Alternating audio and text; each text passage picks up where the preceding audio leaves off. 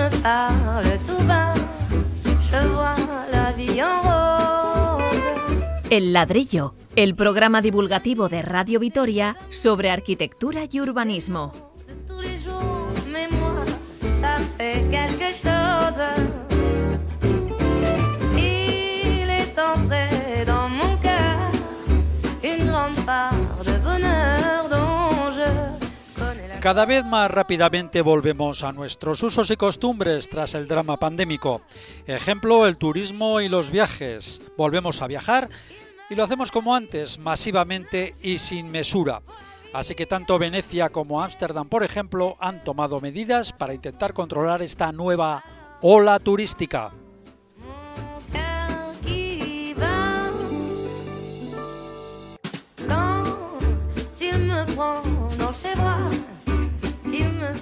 Y por enésima vez en el ladrillo, el soterramiento del tren de alta velocidad. Nuevo plan.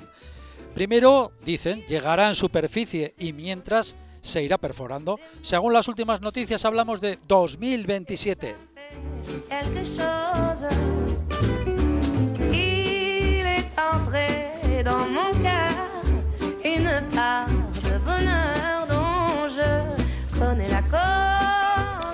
Nuestro invitado semanal es Ekain Jiménez, vocal del área de cultura del Colegio de Arquitectos de Álava. Arquitectura y cultura, una combinación estimulante. Como estimulante es la compañía de nuestros colaboradores imprescindibles del ladrillo, los arquitectos y urbanistas Pablo Carretón Un saludo. y Fernando Bajo. Muy buenas. Les habla Paco Valderrama, la realización técnica es cosa de Alberto Lebrancón.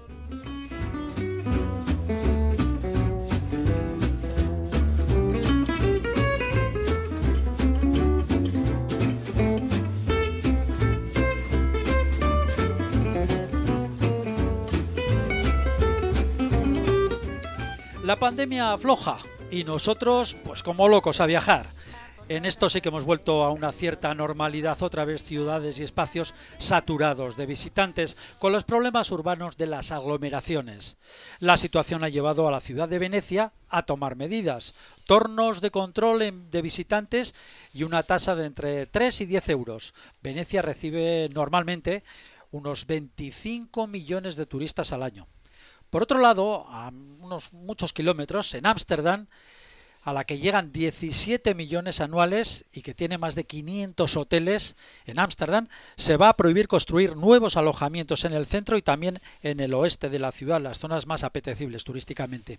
Además, los nuevos hoteles que se, habla- se abran en otras zonas deberán implicarse en el desarrollo sostenible del barrio. Vamos por partes. Primero, Venecia. Sí, Paco, la verdad es que las imágenes de Venecia que había con esos transatlánticos, ¿no? En el Gran Canal que superan en dimensión cualquiera de las piezas arquitectónicas que hay allí, ya daba mucho que pensar, ¿no? Y yo creo que, que ha llegado el momento realmente de intentar restringir. Es cierto que no va a ser ni durante todo el año ni en todas las situaciones. Hablan de unos 90 días anuales de, de restricciones de entrada y de esta especie de tornos ¿no? que van a funcionar con los móviles y con previa reserva, etcétera, etcétera. Pero claro, la, la reflexión es la de qué ha hecho el turismo ¿no? para destrozar algunas grandes ciudades.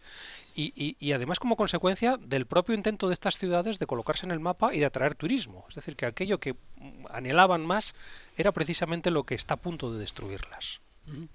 Pablo. Sí, la verdad es que estas dos grandes ciudades, eh, sobre todo turísticas, pues tienen este gran problema. Se ha ido acrecentando la masificación turística y evidentemente esa presión a los ciudadanos, a sus ciudadanos, hay que resolverlos e intentar de alguna manera regular o impedir que este turismo pues pues siga con esa presión. Y evidentemente cada ciudad hace una restringiendo hoteles, Ámsterdam y otra con estas eh, con estos controles de acceso intentan paliar un poco los problemas intrínsecos que tiene cada ciudad, ¿no? Cada ciudad ti- tiende a solucionar esos problemas. De todas formas, hemos visto durante la pandemia imágenes, hablamos de Venecia, también de Ámsterdam, pero sobre todo de Venecia, las más plásticas, por ejemplo, ¿no? Esas calles vacías, esas, esos canales vacíos, esa plaza de San Marcos con un turista o dos, eh, que, que eran imágenes irrepetibles. También hablamos de dos ciudades completamente diferentes. Los habitantes oficiales, los que viven constantemente en, eh, en Venecia, no llegan a los 60.000, son 50.000 y pico. Ya Ámsterdam estamos hablando de millones de habitantes, entonces es algo muy diferente en ese sentido, ¿no? Pero fíjate que la, Venecia real siempre ha sido esa ciudad de, la marisma, ¿no? Esa ciudad lánguida, eh, casi entre brumas, ¿no? Que hay que descubrirla eh, en, ese, en, ese, en ese mar ¿no? que, se funde con, con, el agua dulce. ¿no? Es curioso porque eh, han logrado superar el, el problema del agua alta, ¿no? De, cuando suben las mareas con esos diques móviles que tanto tanta guerra dieron. Ah, ah, ahí, anda, la cosa. Ah, este año dicen que acabarán este año las obras, pero bueno, es, es un tema que técnicamente lo, lo, han más o menos logrado solucionar o encauzar, cuando menos. Y curiosamente, igual en vez del agua, lo que acaba cargándose la ciudad es, es el turismo, ¿no? Que cualquiera iba a creer eso hace unos cuantos años, ¿no? Pero, pero está claro que, el, turismo, como una de las consecuencias de la globalización y del neoliberalismo que afecta a las ciudades en todos los términos, puede afectar muchísimo a estas joyas de la arquitectura. y yo creo que adoptar medidas, aunque es doloroso, eh, yo creo que es necesario. Sí, entre otras cosas se quiere eliminar, bueno, no eliminar, sino restringir lo más posible pues la llegada de los del turismo más popular, los mochileros, ¿no? Esa es un poco la idea, sobre todo en Venecia, repetida una y otra vez. Sí, hay otro aspecto en Venecia que se habla de controlar un poco estas masas, estos movimientos turísticos a través de unos postes de control en los campos, el campo de mar, estas placitas que hay en Venecia, y con eso hace una especie de selección de hacia dónde va el turismo, durante qué horas, que, visitan y tal para intentar controlar de alguna manera estos flujos, ¿no? Ya dentro de la ciudad. Entonces hablan de estos controles que, claro, los venecianos también están en contra porque ya tienen como más control, ¿no? Más control visual de sobre ellos. Además se espera la avalancha cuando la cosa mejore todavía más, la avalancha del turismo chino, que ella se está hablando de cientos de miles de visitantes y de una forma pues bastante bastante repentina, ¿no? De momento no se está dando esa situación, se daba antes de la pandemia, pero ahora se teme que pueda ser bastante, bastante potente. Eh, remedios, pues bueno, mm, que vengan a Vitoria, que estamos pidiendo turistas, ¿no? Por todos los lados, ahora todos pedimos turistas, hasta que se nos va la cosa de madre, ¿no? Pero ten cuidado que igual algún día tienen que poner también tornos. Pues, pero bueno, estamos en la fase esa de ahora los queremos, luego ya veremos. Luego también está, has comentado al principio, Ámsterdam, ¿no? Que es otra problemática. la segunda parte. No es de tornos, bueno, y eh, es cuestión de ese control de hoteles, ¿no? Y hablan de, de dejar eh, construir eh, ciertos hoteles, pero que tengan un poco una relación con el barrio, ¿no? Que aporten algo, algo de calidad o algo de no solo exclusivamente de, de, de, un local para hospedaje, sino que se involucre en los, en los barrios donde van a dejar construir, que no en las, en las partes centrales de la ciudad. Sí, eso dicen, pero ¿cómo se hace esto? Porque un hotel, eh, normalmente, bueno, hay hoteles de todo tipo, pero si es un hotel de una cadena multinacional, pues, bueno, pues no sé lo que hará. Igual si es un hotel de Ámsterdam local y tal, pues tiene Bueno, pues hasta cierto punto tendrán que reinvertirse. No, no, hay, hay hoteles de grandes cadenas que sí que se están, de alguna manera, eh, introduciendo dentro de la vida de la ciudad, ¿no? Y hay hoteles, pues, que prestan sus, eh, sus salas, por ejemplo, para conferencias, para asociaciones de vecinos, etcétera, etcétera. O sea, dejan de ser, por así decir, un, un, un gueto elitista para convertirse en una en un Marriott de cinco estrellas estaría bien hacer una reunión de pues por eso por eso no estaría no estaría nada mal no y con unos buenos canapés y esas cosas que tanto te gustan Paco. esos canapés. Entonces pues yo creo que de esa manera también eh, no sé los negocios privados y esa colaboración público-privada que ahora tanto se reclama no para salir de esta pandemia para salir de estos problemas que, realmente probablemente vaya por ahí la solución pues yo creo que es una grandísima idea no el que algo saca de la ciudad también debiera eh, dar algo no revertirlo en esa sociedad de la que extrae algo eh, bueno, yo quiero hablar un poco, eh, un pequeño ejercicio de, las dos ciudades, ¿no? Hacer una especie de comparación, ¿no? Porque al final son ciudades de canales, ¿no? Los grandes canales. Son ciudades de agua. De agua, exactamente. Y por contraste, Venecia es agua, agua salada, porque es una recuperación a, la laguna, ¿no? A la laguna del Adriático. El agua de Ámsterdam es un agua dulce, eh, conquistada al río Amstel, que es el que da el nombre a la ciudad. Eh, Venecia se ha construido eh, ganando tierra, ganando tierra al mar a través de estos pilotes de madera, estas grandes plataformas, se construye y se gana tierra. En Ámsterdam es al contrario, el río Amstel se diversifica y se crean unos canales artificiales para potenciar o dar solución a todo, la, a todo el transporte naval que había en aquella época, que era por donde se, las mercancías eh, se, se, eh, se, llevaban a, la ciudad a través de estos canales. Entonces le ganan a la tierra, el, el río es el que le gana el agua, ¿no? Por otra parte, eh, Venecia es la ciudad de las plazas, de los, de los, de los campos, el campo de Marte, el campo de, San Francisco, etcétera, ¿no? Estas, estas placitas y está llena de iglesias, de, ese patrimonio arquitectónico católico, ¿no? Evidentemente católico. Mientras que en Ámsterdam, pues eh, no no se ven tantas plazas como puede ser la riqueza espacial de Venecia y en cambio pues es, es todo comercial, es todo fachadas para que haya los diques y las embarcaciones, eh, eh, la actividad comercial sea lo, lo, preponderante en la ciudad de Ámsterdam. ¿no? Entonces estos contrastes de ciudades de canales con, cantidad de, contrastes. Y, un contraste importante que es también el de su sociedad. ¿no? Ámsterdam, la ciudad protestante, la ciudad europea del norte, y, Venecia, pues, pues la ciudad latina, ¿no? Hasta cierto punto, la ciudad de la vida. Y curiosamente, las dos sufren el mismo problema. Luego nos estamos enfrentando a un problema, a un problema global, un problema que nos afecta a todos. Y yo creo que eso nos debería dar ciertas pautas para, aquí, operar más cerca hemos tenido a Barcelona también, también con ese problema. Ahora también, también. Pues, Pero es algo que dice, no, no, que solo afecta a unos pocos y a determinadas culturas. No, no, da igual la cultura que sea, da igual la situación eh, en el planeta que estas ciudades tengan. Yo creo que es un problema generalizado y que yo creo que una liga, vamos a decir, entre todas estas ciudades que sufren el problema del turismo, que algunas las tenemos muy cerca también, llenas de hoteles y desplazando gente, pues debieran de alguna manera trabajar juntas para solucionar este problema. Sí, Venecia también, eh, el origen es eh, ciudad-estado, ¿no? Ciudad que, que, dominaba el Mediterráneo, dominaba la ruta de la seda y entonces era una ciudad completamente rica y que, que dominaba, dominaba territorios. Ámsterdam, pues como he comentado antes, era comercial y estaba dentro de una red de ciudades que se dedicaban al comercio, a ese comercio en el Mar del Norte, ¿no? Y era más de, demócrata, entre comillas, ¿no? Era una red de, ciudades, mientras que la ciudad-estado de Venecia, pues bueno, eh, mantenía, mantenía su poder. Eh, no está dentro del guion porque estábamos hablando de las medidas que han tomado en Ámsterdam y en Venecia, pero mm, por contraste un poco a lo que han dicho aquí, eh, tenemos Nueva York. Nueva York recibe también millones de visitantes al año y no se queja, o por lo menos no sabemos que se queje, ¿no? ¿Qué hace con ellos? ¿Los digiere? Sí, parece que sí. Bueno, lo que pasa es que el problema de la ciudad americana y la ciudad europea es completamente distinto. Las ciudades europeas eh, fueron hechas para la convivencia, fueron hechas para el mercado, fueron hechas para la cultura, fueron hechas para otras cuestiones muy distintas. La ciudad americana es una ciudad hecha para, para la gestión, vamos a decir. Sí, pero Nueva York se puede entender más como una ciudad europea. ¿o, bueno, Nueva York no se puede entender ni como una ciudad europea ni como una ciudad americana realmente, porque es una ciudad, vamos decir, del mundo internacional, ¿no? Y tiene unas capacidades que no tienen desde luego estas ciudades. Nueva York es una ciudad, aunque inicialmente se llamó Nueva Ámsterdam, no, lo olvidemos, ¿no? Porque la punta Manhattan se llamó así. Eh, Nueva York es una ciudad con unas avenidas amplísimas, unos edificios gigantescos y una escala que nada tiene que ver con ninguna de estas ciudades europeas. Y precisamente de su modernidad nace esa capacidad y esa adaptación al movimiento, al turismo, a los grandes hoteles y a la falta de limitaciones que estas ciudades tienen que imponer.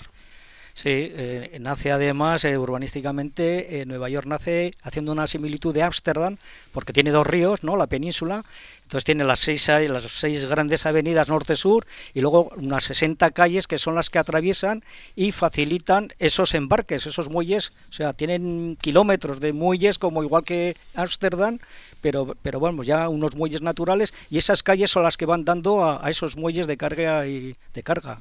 Es decir, es una ciudad muy funcional, ¿no? Es una ciudad casi hecha para la mercancía y por tanto pues con unas dimensiones que admiten mucha más eh, mucha más población y mucho más turismo, ¿no? No quiero decir que también acabe muriendo de éxito, porque de eso estamos hablando un poco aquí, ¿no? sí, pero de momento insisto que no se quejan. No, no, no, son muy pragmáticos, pero vamos, y juegan a otra escala, también hay que decirlo se está renovando también. Hay cantidad de. Hemos visto.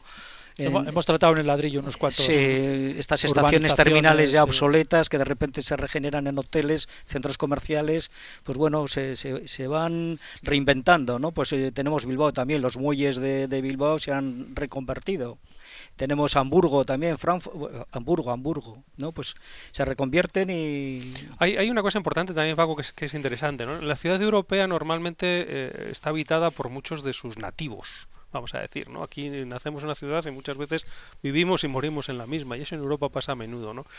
Claro, en la ciudad americana eso es muy raro de ver. Y gente de Nueva York que haya nacido en Nueva York, pues hombre, habrá millones, evidentemente, ¿no? Pero gente que no es de Nueva York y vive en Nueva York, pues seguro que hay bastantes más, ¿no?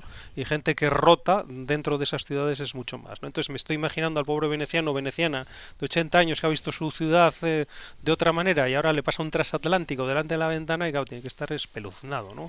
y, y claro, un neoyorquino que igual no es de Nueva York, ¿no? Nativo, pues, pues le parece normal que construya un rascacielos delante porque casi lo ve constantemente.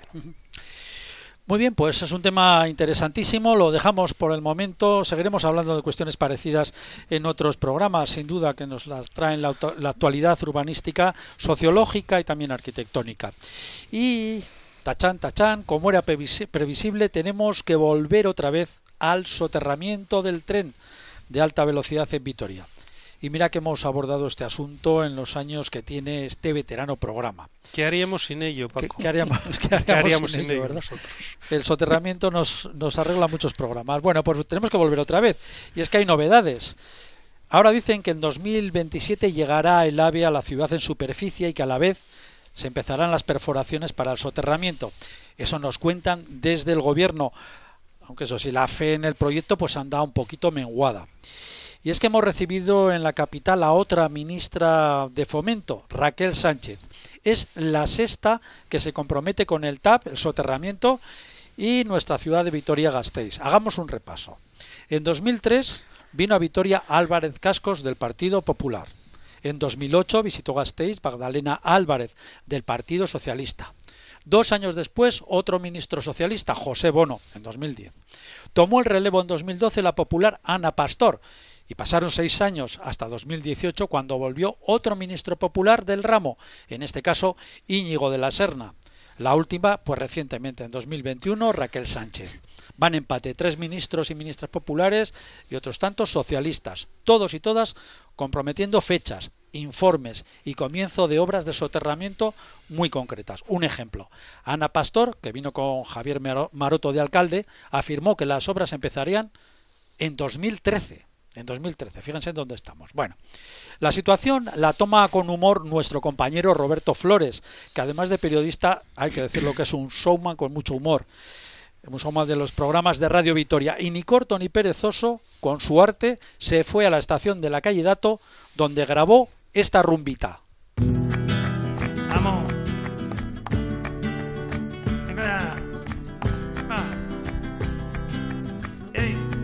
Aquí estoy esperando al tren de la alta velocidad. Y en vez de llegar por bajo, viene en superficialidad. Dicen de aquí a cinco años que lo tendremos en Victoria. Vamos a ver si es cierto que me conozco yo ya la historia. Asegura la ministra, espero que no vaya muy errada. Que Gasteiz tendrá algún día su estación ya soterrada.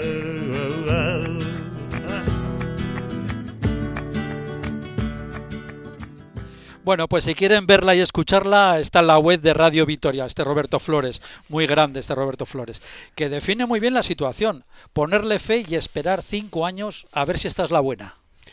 Bueno, yo, yo, creo que es que... Pues, ¿Te ha gustado la rumbita? Me ha encantado, bravo. Yo estaba a punto de gritar, pero bueno, no sé si es el foro. Pero sí, sí, sí, la verdad es que, no sé, además es que son cosas, bueno, mm, va a llegar, pero no va a llegar, pero entonces llega, pero entonces ahora llega en superficie al mismo tiempo que se hacen las obras. Yo, yo no sé cómo se hace todo esto, realmente, no, no, es que no me cabe ni en la cabeza. Pero resulta que, que no sé, los ministros siguen viniendo, siguen asegurándolo con tal, con tal fe que, que pues tendremos que creer. No, es que, no, sé cuál es la alternativa. Bueno, hacer rumbas, probablemente sea Bueno, ¿usted, ¿usted cree o no cree? Yo no creo. Vaya. Pablo Carretón. Eh, bueno, yo después de todo esto, esta introducción tan fenomenal y la rumba, etcétera, yo al final lo que quiero es que llegue, que llegue algo, pero que llegue, que llegue el tren ya famoso, ¿no? Porque estamos esperando. Por arriba, por abajo, por nos el medio. da igual, pero que, llegue, ¿no? Exactamente, ¿no? Eh, aparte de esta, de este, de este comentario, eh, ya empiezan a, surgir las dudas. Eh, si llega en superficie, hay que hacer una estación nueva, vale la antigua, o la estación van a hacer la nueva del soterramiento y nos va a servir para la parte de arriba eh, o sea, una serie ya de, de, condicionantes, ¿no? Porque cuando si llega, si llega en superficie, habrá que habilitar, habrá que adecuar, no sé si el edificio actual eh, cumple las condiciones o el programa, etcétera, etcétera, ¿no? Entonces, quizá haya que hacer una estación nueva, mm, sea en superficie o, o, o en ese futuro soterramiento que, que parece más lejano, ¿no? Bueno, hasta 2027 tenemos tiempo, ¿no? Bueno, ya ves cómo pasa el tiempo, cómo corre. Cinco ya. años. Sí, entonces pues... ¿Cuándo has dicho que fue la primera vez que nos prometieron A esto? ver que se me van los papeles. Ah. Pues creo que fue en 2003, puede ser. 2000, sí, por ahí, sí.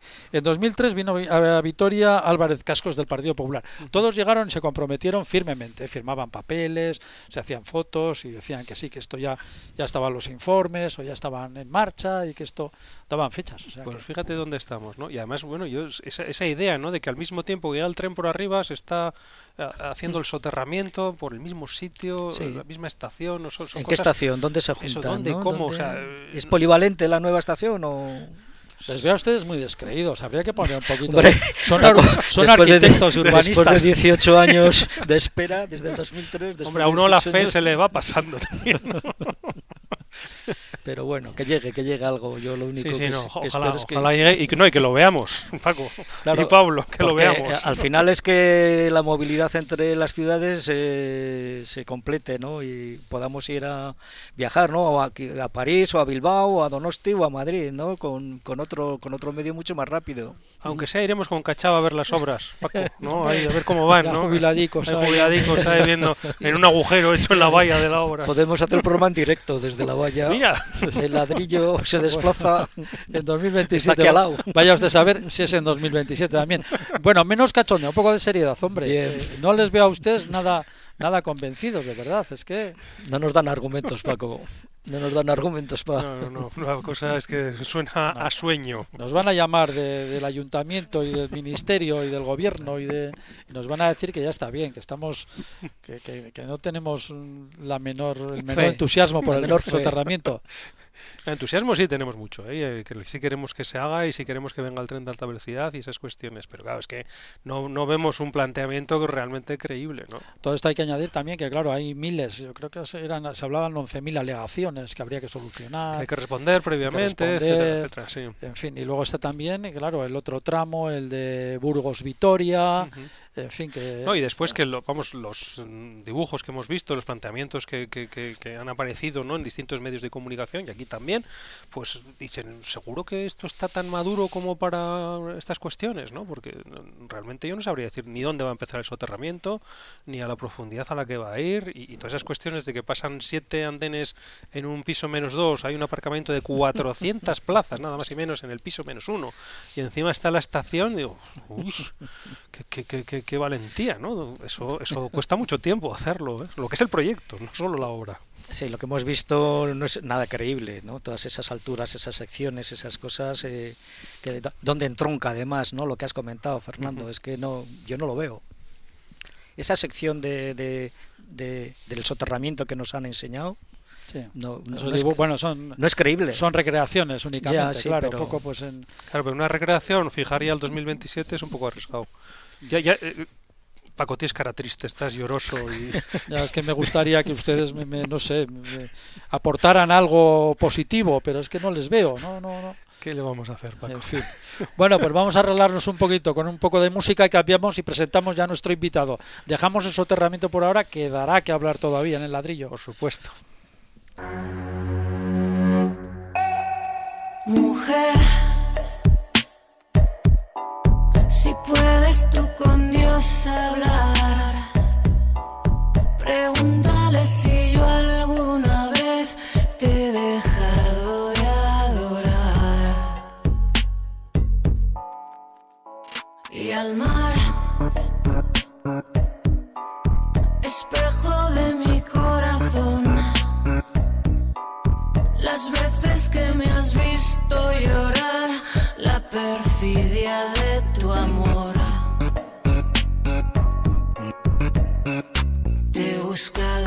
donde quiera que yo voy y yo no te puedo hallar. ¿Para qué quiero tus besos si tus labios no me pueden ya besar? Te he para que yo voy y yo no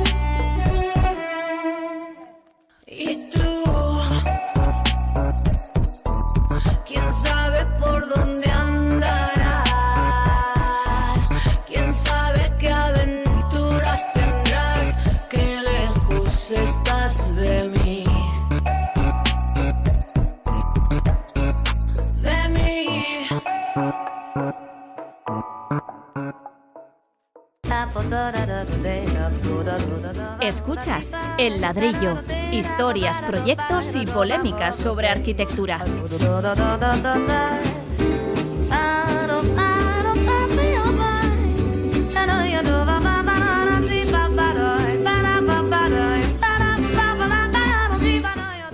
Bueno, y ahora en el ladrillo, en el ladrillo aquí en Radio Vitoria, vamos con nuestro invitado semanal. Es Caín Jiménez, encargado del área de cultura del Colegio de Arquitectos de Álava. Caín, bienvenido al ladrillo. Hola, ¿qué tal? Buenas tardes. Bueno, arquitectura y cultura en Gasteiz, ¿qué le sugiere esta combinación? Pues una arquitectura y cultura siempre está muy bien, porque la arquitectura es un hecho cultural, ¿no? Por definición casi. Entonces, eso es un buen punto de partida. Y en Gasteiz lo bueno es que hay mucho por hacer. Eh, O sea, estamos casi como en un, en un pequeño desierto, ¿no? Eh, en lo que se concierne un poco a, a, pues a las actividades que se pueden hacer en relación a la cultura. Y estamos un poquito verdes, ¿no? Comparado por, por ejemplo, con otras ciudades como Vitoria o Donosti, que sí que se mueven, digo, perdón, Bilbao y Donosti, que igual sí que se mueven un poquito más, ¿no? A su juicio, la capital alavesa mm, tiene cultura ge- general arquitectónica.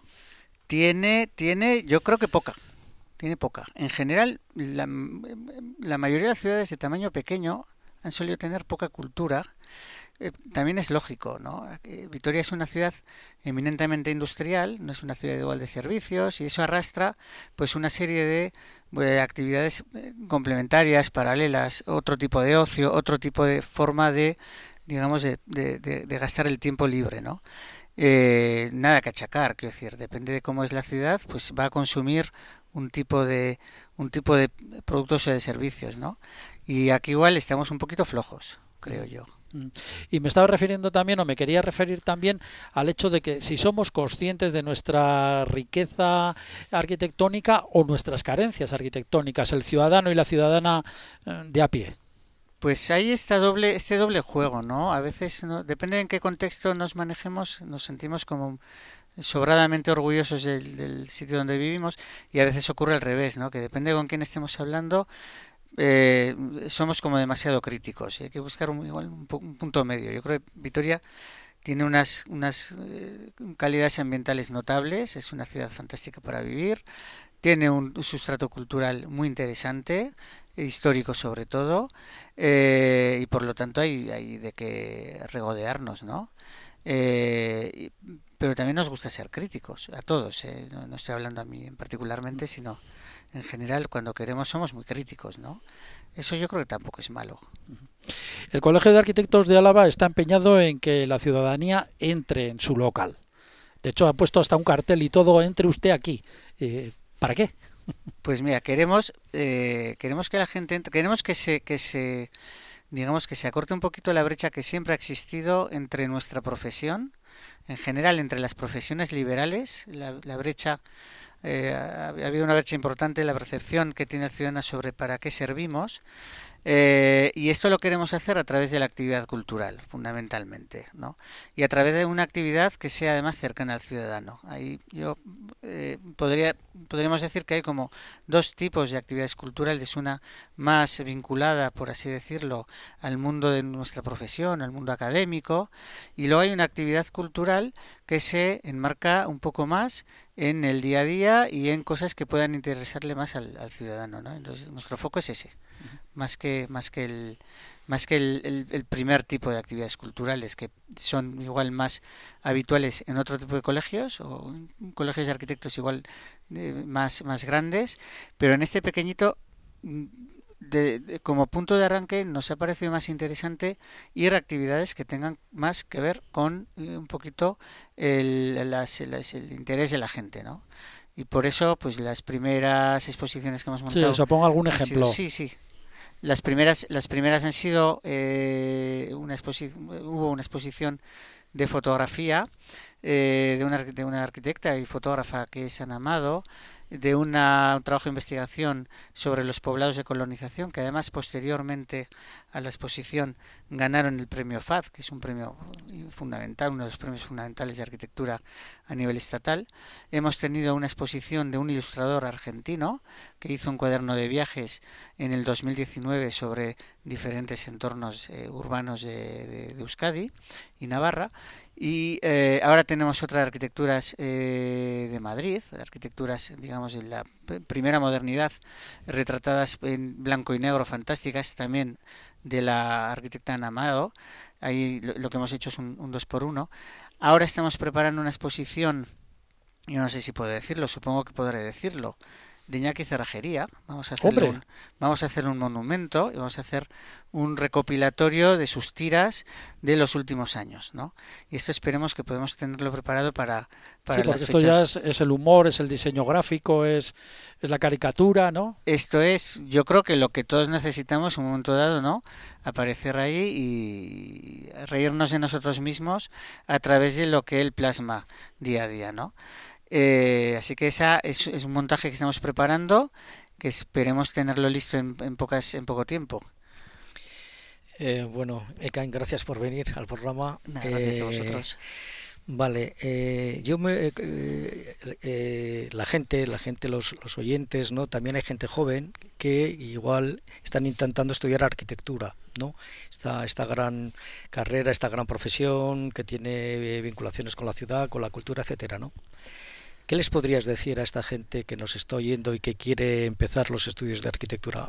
brevemente, ¿eh? tampoco. Pues eh, les diría que se animen, que se animen. Si realmente tienen esa vocación, me parece que tener una vocación hay que hay que hay que perseguir esa esa idea, ¿no? Hay que completar la vocación a través de la del, hay que hay que perseguir ese, ese sueño siendo realistas, pero bueno, siendo realistas eso se lo diría a cualquier joven, ¿no?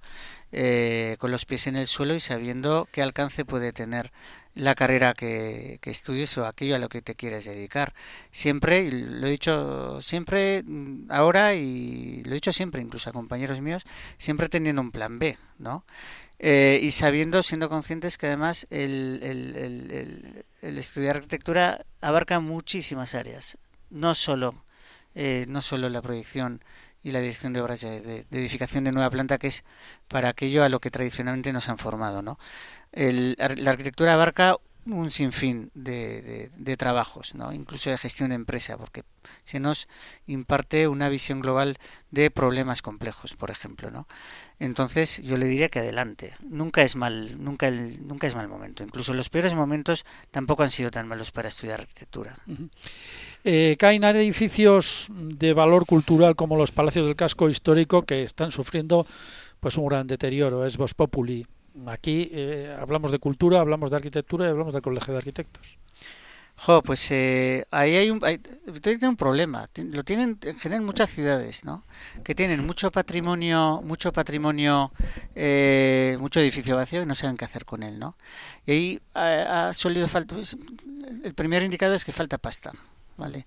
Falta pasta, falta decisión política, Esto nosotros eh, desde nuestro ámbito nos sorprende cómo edificios que están clamando al cielo, pero no solo eso, que tienen fácil, eh, fácil ubicarle un uso, porque nosotros como técnicos vemos que depende de qué edificios sabemos perfectamente. pero también a veces hemos en el ladrillo hemos comentado que tienen en algunos casos una hiperprotección, ¿no? Que, que dificulta es un posiblemente. Ese es un problema y eso tendríamos que tendremos que ser capaces de, de jugar con la agilidad suficiente para aquellos edificios que tienen una que están que están digamos maniatados eh, saber por qué hay veces que es eh, absolutamente indispensable que un edificio eh, tenga un nivel de protección alto, ¿no?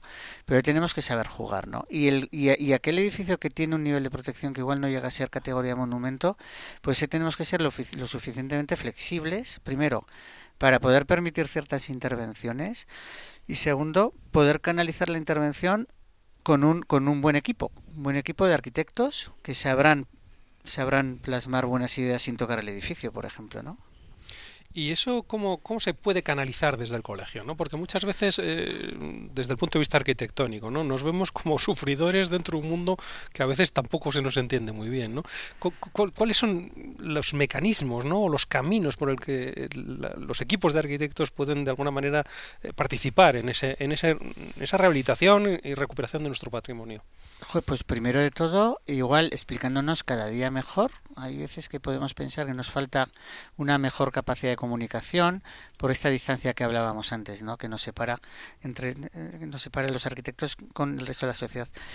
Pero luego también eh, demandando, demandando cosas que son muy sencillitas. Con este tema del, del patrimonio construido que está en declive, el colegio siempre ha demandado que se convoquen concursos de ideas. Simplemente yo no sé si tengo interés en presentarme, pero siempre voy a demandar que para eh, garantizar la previvencia de un edificio que se está cayendo, de un edificio de interés me refiero, lo propio es que se convoquen concursos de ideas con intervención de jurado experto. ¿eh? Incluso abriendo, abriendo el, el, digamos, la, la posibilidad de que cada equipo eh, plantee qué usos puede tener ese edificio. Porque son los técnicos los que tienen la formación capaz para dirimir si un edificio cumple, no cumple, si ahí se pueden instalar unas oficinas, si ahí se puede instalar un museo, si ese edificio se puede ampliar, de qué manera se puede ampliar. Esto no, no, no puede estar en el debate, eh, digamos, en el debate eh, político, ¿no? Esto tiene que ser, esto es un tema estrictamente técnico que compete a los historiadores de arte, a los arquitectos, a los etcétera, etcétera, etcétera, ¿no? A los historiadores.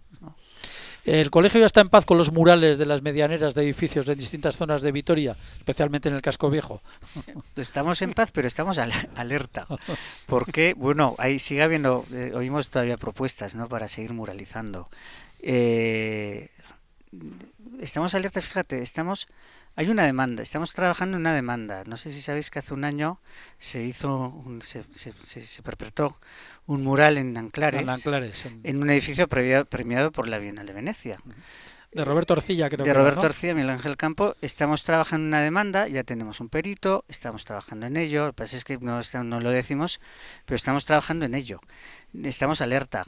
Eh, fijaos, eh, después del follón que hubo con este mural, eh, hicimos un trabajo aprovechando que se estaba redactando el anteproyecto de la ley de arquitectura.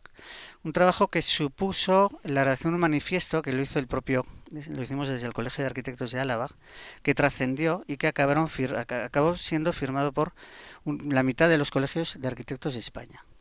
Eh, ese manifiesto que venía a, a explicar que los, eh, los edificios de interés tienen unos derechos adquiridos así como una obra de arte, ¿no? Tiene unos derechos adquiridos, o sea, lo que no se puede, lo que no se puede eh, justificar bajo ningún concepto es que un mural, ¿no? Eh, tenga unos derechos adquiridos como obra de arte sobre un edificio que al que no le pertenece ningún derecho, ¿no? Bueno, pues esto le dimos la vuelta a este asunto y eh, el anteproyecto que se ha presentado recientemente de la ley de arquitectura ya contempla, ya contempla en uno de los puntos eh, esta premisa. Tan, tan es así que en Anclares con, la, con, con este borrador no se hubiese producido. Con lo cual, fijaos que estamos alerta que este tema, este tema de hace un año, nos ha servido para estar trabajando durante un año y ha sido, ha sido, ha sido mucho, muchas horas de trabajo. Eh, y este, este martes presentamos unas, unas alegaciones que no tienen nada que ver con esto, unas alegaciones a la ley de, la de- de arquitectura, aprovechando el trabajo, y por lo tanto estamos alerta, ¿no? Totalmente. Eh, permítame una frivolidad, a ver si van a impedir ustedes que Bansky nos haga algo por aquí. No, es que aquí hay que diferenciar, claro, aquí hay que diferenciar. Yo, mira, redactamos un, para el que quiera, está, está accesible, nos lo pueden pedir. Redactamos un decálogo de buenas prácticas sobre el muralismo, ¿no? Y en esa, en esos 10 puntos explicamos que hay excepciones, ¿no? Eh, el mejor muralismo, de hecho, no es el que está, digamos, promulgado, patrocinado, financiado, muy mal financiado, por cierto, por el ayuntamiento, porque ese tipo de muralismo es el que no permite la libre expresión del artista. Ese muralismo mal pagado, mal organizado, mal gestionado, es el que está llenando nuestras ciudades de un tipo de arte que muchas veces es un arte absolutamente para no pensar, ni para que no nos sacuda. ¿no? Cuando el, eh, el- objetivo del muralismo siempre ha sido eh, tocar las narices ¿no?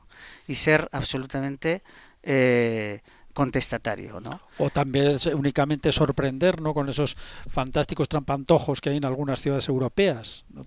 Puede ser, pero ahí el nivel, el nivel y la calidad no solo del oficio, sino también de la propuesta, tiene que trascender a lo que tú estás dando a la ciudad.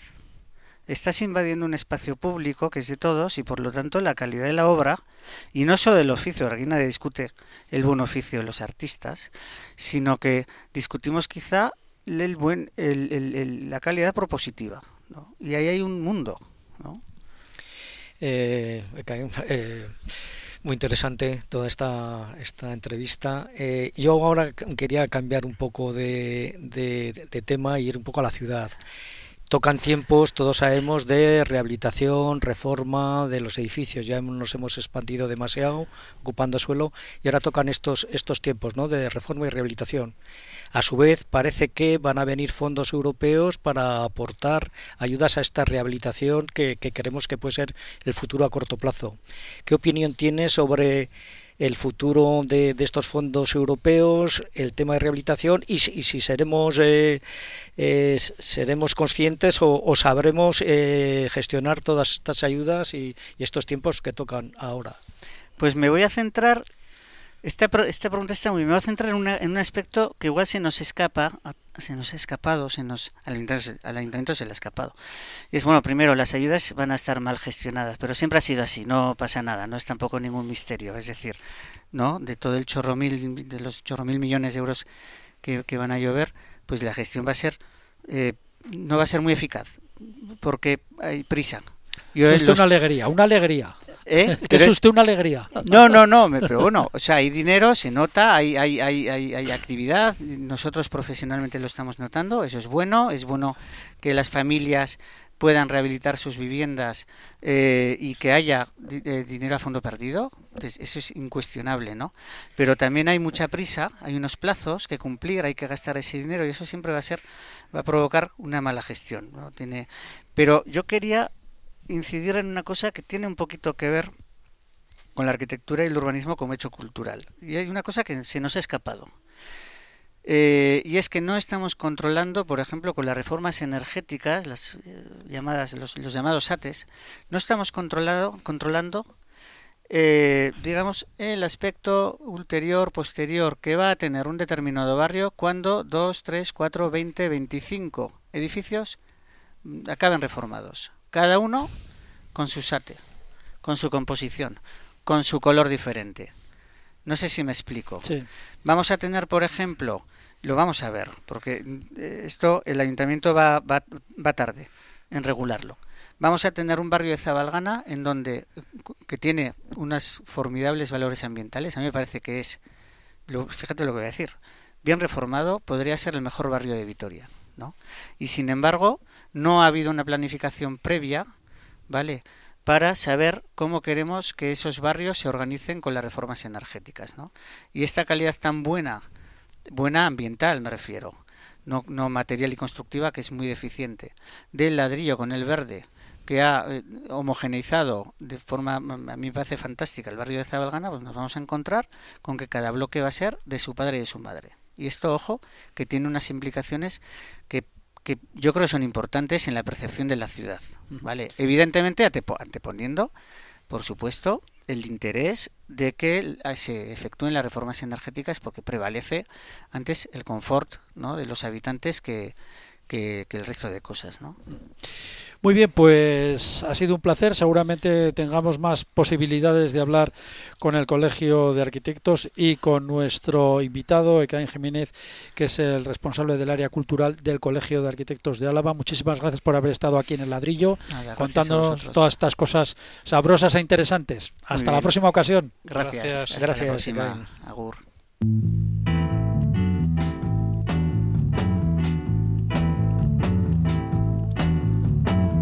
Well, no one told me about her, the way she lied. Well, no one told me about her, how many people cried. But it's too late to say you're sorry. How would I know? Why should I care?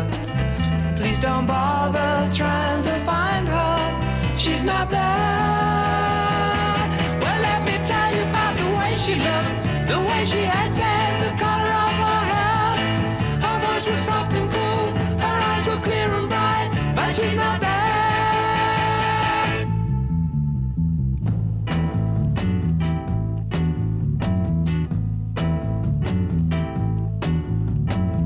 Well, no one told me about her. What could I do? Well, no one told me about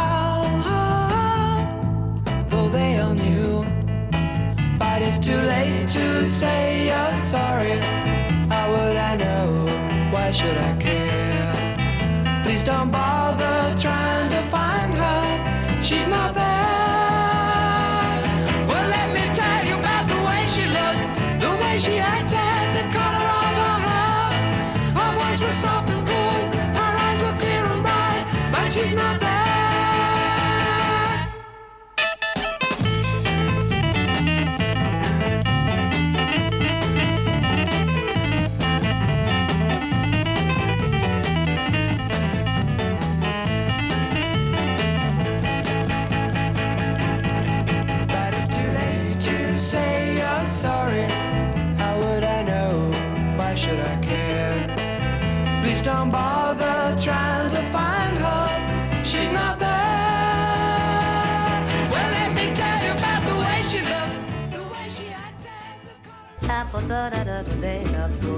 El ladrillo, para quienes frontispicio les suena a dolor de cabeza.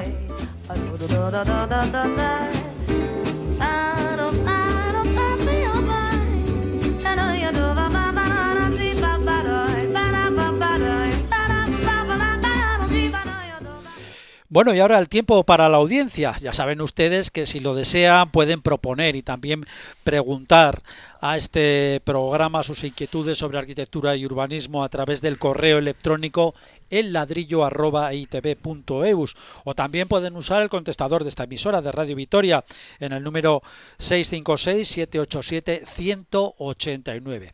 Es lo que ha hecho uno de nuestros oyentes, en concreto, quien se llama Rafa Arce dice lo siguiente. ¿Qué hacemos con los restos físicos de indicadores de la pandemia? Los suelos y paredes de muchos establecimientos y oficinas están plagados de pegatinas y carteles con instrucciones de circulación a las que ya nadie hace caso. Son unos restos deteriorados, deteriorados que no aportan nada. Esto tiene cierto interés, ¿eh? porque es verdad. No nos eh, hemos fijado, pero tenemos flechas por todos los lados. Y estamos viendo aquí unos separadores entre toda la gente en la misma radio, estamos todos aislados en esto, esto, todavía, pero funciona, digo. Pero hay por ahí, vamos, ya nadie respeta las direcciones por aquí. Pues igual debiéramos respetarlas un poco más, ¿eh? yo creo que sí, sí tal como está la cosa. del todo, yo creo que todavía es útil el asunto, ¿no? Bueno, la, pregunta es interesante, lo que pasa que es que, claro, es que es muy difícil la respuesta. ¿Qué se hace con esto? Pues, pues reciclarlo, ¿no? Sería la primera opción a todo Primero quitarlas o dejarlas. Bueno, ya, ya están todas deterioradas, pisadas. Sí, sí, sí, sí, sí, ¿no? Y, hombre, y esto como todo debiera tener un mantenimiento, pero como pensamos que todo iba a ser efímero, pues no es tan efímero, ¿no? Pero fíjate, yo creo que tiene un, un, un, carácter, eh, vamos a decir, como testimonial, ¿no? O sea, hemos vivido unos años, o un par de años, vamos, que han sido terribles realmente, ¿no? Y, y ya nos hemos relajado y parece que ya no va con nosotros el asunto, ¿no? Pero casi tendrían que tener un carácter, no voy a decir museístico, ¿no? Pero por lo menos testimonial sí, ¿no? Y en ciertos casos ya hasta lo dejaría. profundo simbolismo. Sí, sí, no, yo, en edificios públicos estos los que hay una fecha de subida y de bajada por la misma escalera, ¿no? Yo, los centros comerciales, los centros vaya comerciales por aquí todo el mundo va por donde quiere. Sí, no, y todos estos mm, círculos que ponen el suelo de distancia, ¿no? Cuando vas ahí a comprar algo al supermercado, que ya nadie, nadie, nadie se pone no todo el mundo se cruza, ¿no? Pero bueno, tiene ese carácter, es decir, hasta cierto punto, memento mori, ¿no? Es, es, un poco ese asunto, ¿no? Memento mori, que esto, cuidado, que puede, puede volver, ¿no? Entonces, desde ese punto de vista, yo lo encuentro hasta interesante, diría. Hombre, no estaría mal una exposición con estos restos, algunos así ya muy deteriorados y otros los más originales. y Bueno, estamos dando ideas aquí, ¿eh? Pablo.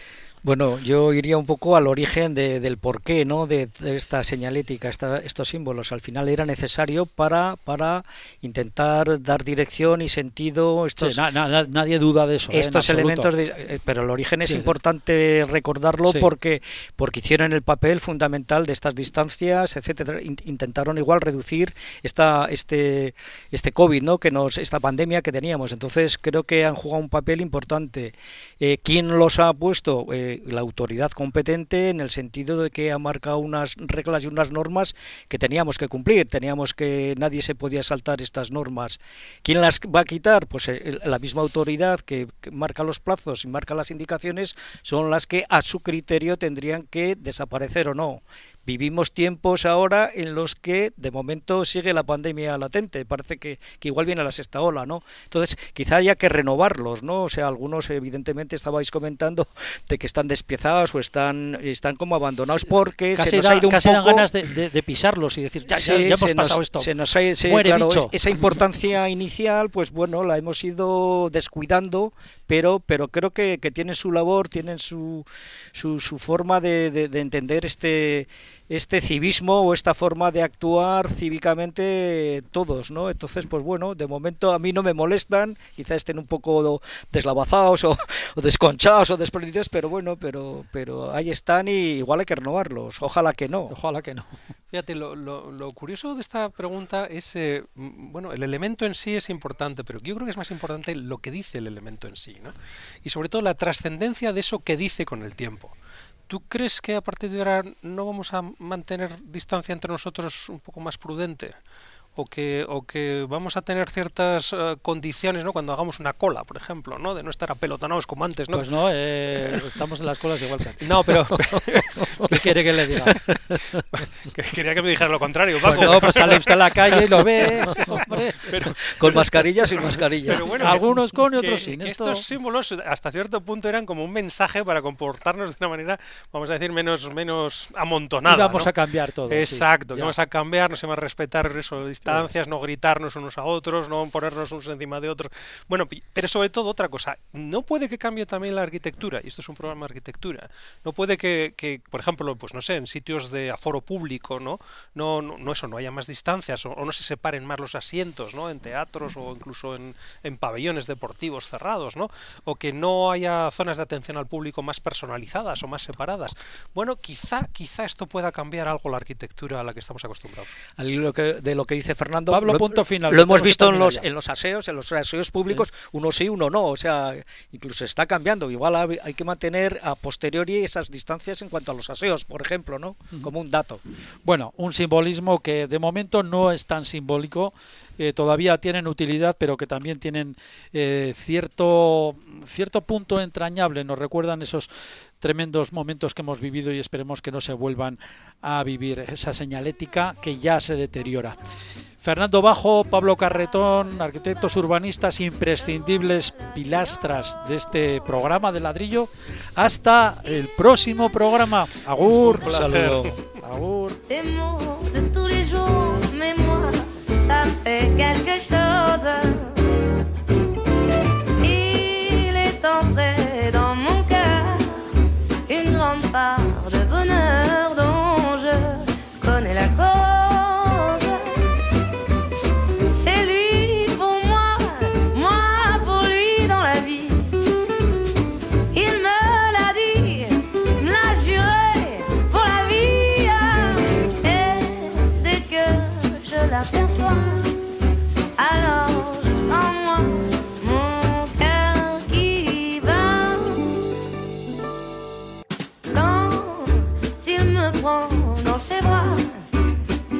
Parle tout bas, je vois la vie en rose.